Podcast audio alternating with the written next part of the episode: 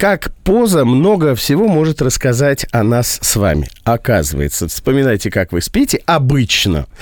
И, внимание. Рубен и Ева.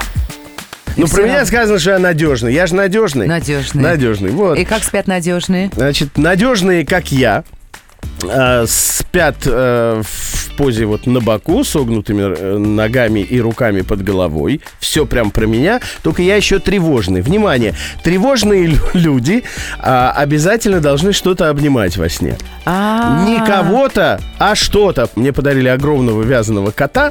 Раньше я обнимал подушку, теперь я обнимаю огромного вязаного кота. Ну, слушай, а у меня бывает такое настроение, что я сплю, вот мне нужно как бы закинуть руки за голову в какую-нибудь такую странную позу. Днем у меня бывает такое. Легкие на подъем, если я правильно понял. Психологи говорят, люди, которые легко срываются с насиженного места и в воскресенье едут на другой конец Москвы праздновать день рождения, не свой, они спят, вот как ты, широко раскинув руки, ноги Ага. на спине. Теперь посмотрим, склонны ли вы к лидерству, А, в том э, как- числе и ты. ну-ка, ну-ка, как Люди с таким лидеры? характером предпочитают во время сна королевскую позу на спине, Так. но с вытянутыми вдоль туловища руками и прямыми ногами. То есть не звезда, а просто я как А бревнышко. это я спала так в детстве. Помните заставку «Спокойной ночи, малыши»? Да. Там девочка на кроватке, Да. руки поверх одеяла. И на спине, да. Да. Вот.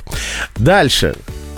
Неуверенные в себе люди. Ну, таких нет среди наших слушателей, но вдруг вам есть кому это рассказать. Здесь странная формулировка. Держатся за какой-то предмет или часть тела. Как я не пытался представить, как можно держаться за какую-нибудь часть своего тела, так и не придумал. Как?